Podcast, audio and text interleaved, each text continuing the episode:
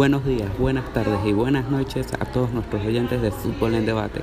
En este nuevo capítulo le vamos a demostrar la previa entre el partido entre la Vinotinto de Salomón Rondón y la Argentina de Leo Messi. Hoy se van a enfrentar ambas selecciones para llegar a semifinales de la Copa América. El equipo liderado por Tomás Rincón buscará vencer a la escudería argentina liderada por Leo Messi. En nuestros testimonios tenemos que la Vinotinto va a jugar con un 4-4-2, innovando en esta Copa América con dos delanteros, donde estarán Joseph Martínez y Salomón Rondo.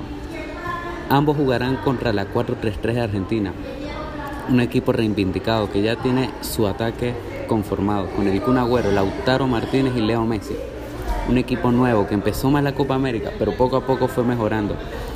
Y en el otro lado la Vinotinto será un caso al revés, la cual se ha conformado este torneo a una buena defensa y un buen contraataque.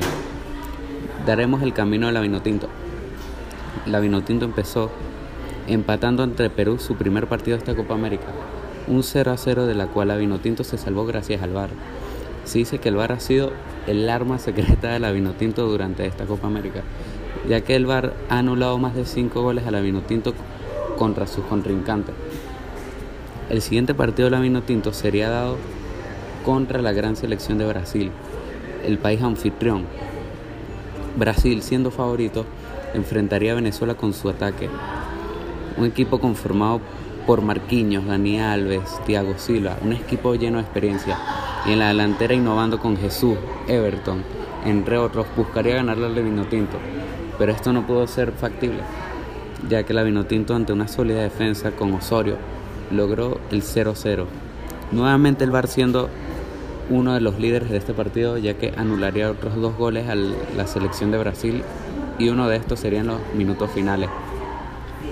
El siguiente partido de la Minutinto se, se jugaría contra la selección de Bolivia, una selección floja, una selección que vino a esta Copa América sin ánimos de ganar y sin altas expectativas, y así quedaría con cero puntos, perdiendo todos sus partidos.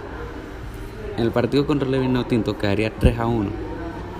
La Vinotinto liderada por Salomón Rondón lograría dos tantos de Sabarino y un tanto al final de Joseph Martínez. Una de las grandes promesas de esta selección Vinotinto que se está haciendo realidad es el arquero Wilker Fariña.